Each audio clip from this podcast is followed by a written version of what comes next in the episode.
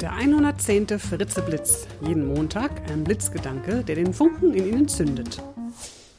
Ein Podcast von und mit Nicola Fritze.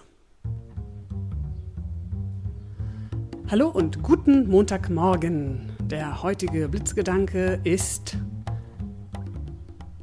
eine kurze Geschichte über die Eile. Ich habe eine Geschichte für Sie, wieder mal. Ja, eine Geschichte, von der ich leider nicht weiß, äh, woher sie kommt. Die Quelle ist mir unbekannt, aber die mich doch immer wieder sehr nachdenklich stimmt. Es geht los. Ein Bekannter hat mich im Auto mitgenommen. Ich sitze auf dem Beifahrersitz, seine Frau und das Kind hinten. Die Straße ist kurvenreich und unübersichtlich. Die Geschwindigkeit auf 60 Stundenkilometer beschränkt. Dessen ungeachtet bleibt der Fahrer auf dem Gaspedal. Kannst du nicht langsamer fahren? frage ich ihn verärgert. Der Fahrer grinst. Ich hab's eilig, es kommt auf jede Minute an. Nach einiger Zeit wird's mir zu dumm. Wie alt bist du eigentlich? frage ich ihn. 30, antwortet er. Da hast du noch eine statistische Lebenserwartung von 20 Millionen Minuten. Na klar, entgegnet er, ich habe nicht vor, den Löffel so schnell abzugeben.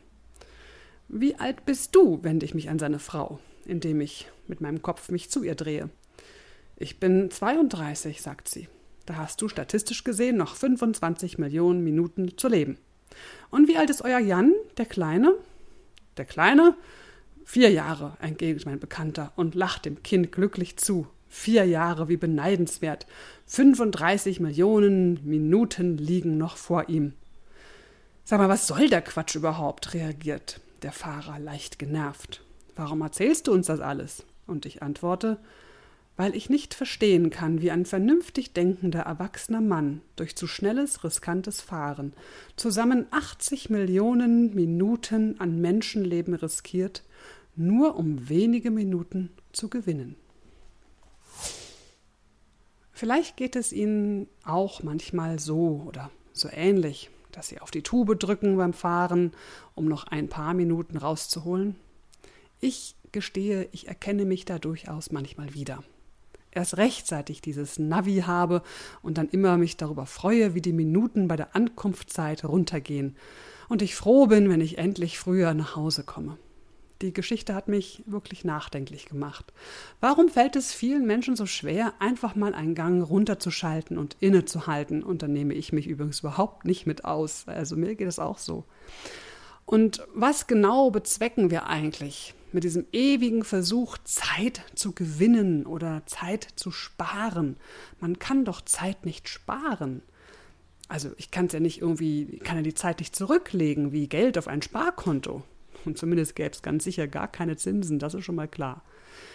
Mich hat die Geschichte dazu inspiriert, mal wieder etwas Langsamkeit in mein Leben einzuladen und öfter mal innezuhalten.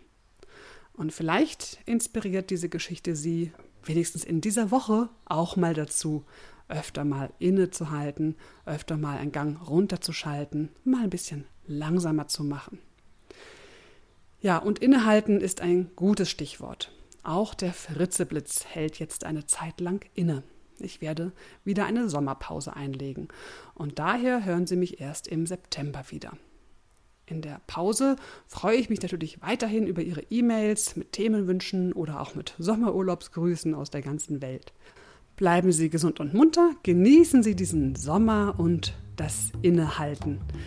Alles Gute, Ihre Nicola Fritze. Weitere Informationen zu meinen Vorträgen und Workshops finden Sie auf www.nicolafritze.de.